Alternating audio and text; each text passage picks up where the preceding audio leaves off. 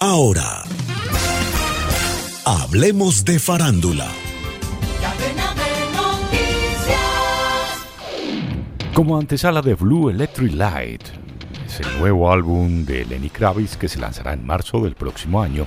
El artista estadounidense presentó un adelanto de su próximo trabajo, el TK421.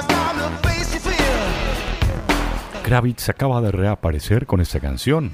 También ha anunciado la próxima aparición de Blue Electric Light, su duodécimo álbum de larga duración, el primero en cinco años, ya que Ride Vibration, su anterior larga duración, data de 2018.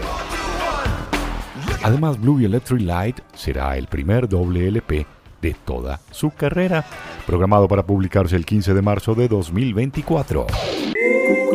Una semana después de que la bichota Carol G anunciara su gira por Latinoamérica, logró sold out de su Mañana será Bonito Fest, que se va a realizar el primero de diciembre en Medellín y que según aseguró la misma artista, será una experiencia completamente diferente.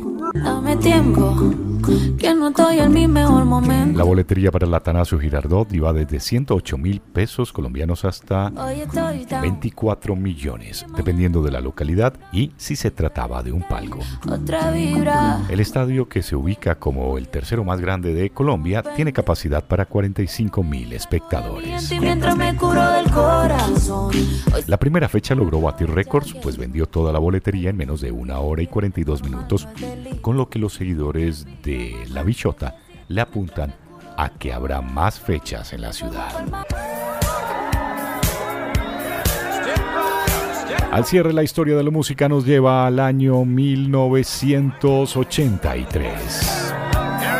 Allí salía un disco llamado Papers of Page de Paul McCartney.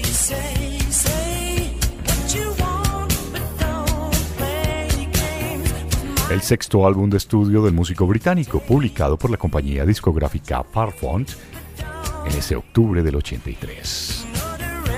Este álbum fue formado en su mayor parte por canciones excedentes de las sesiones de Tug of War.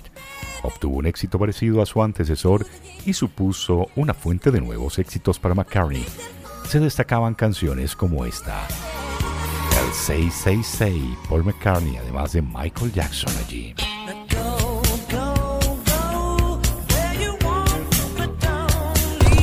Descarga gratis la aplicación Red Radial. Ya está disponible para Android y encuentras siempre una radio para tu gusto.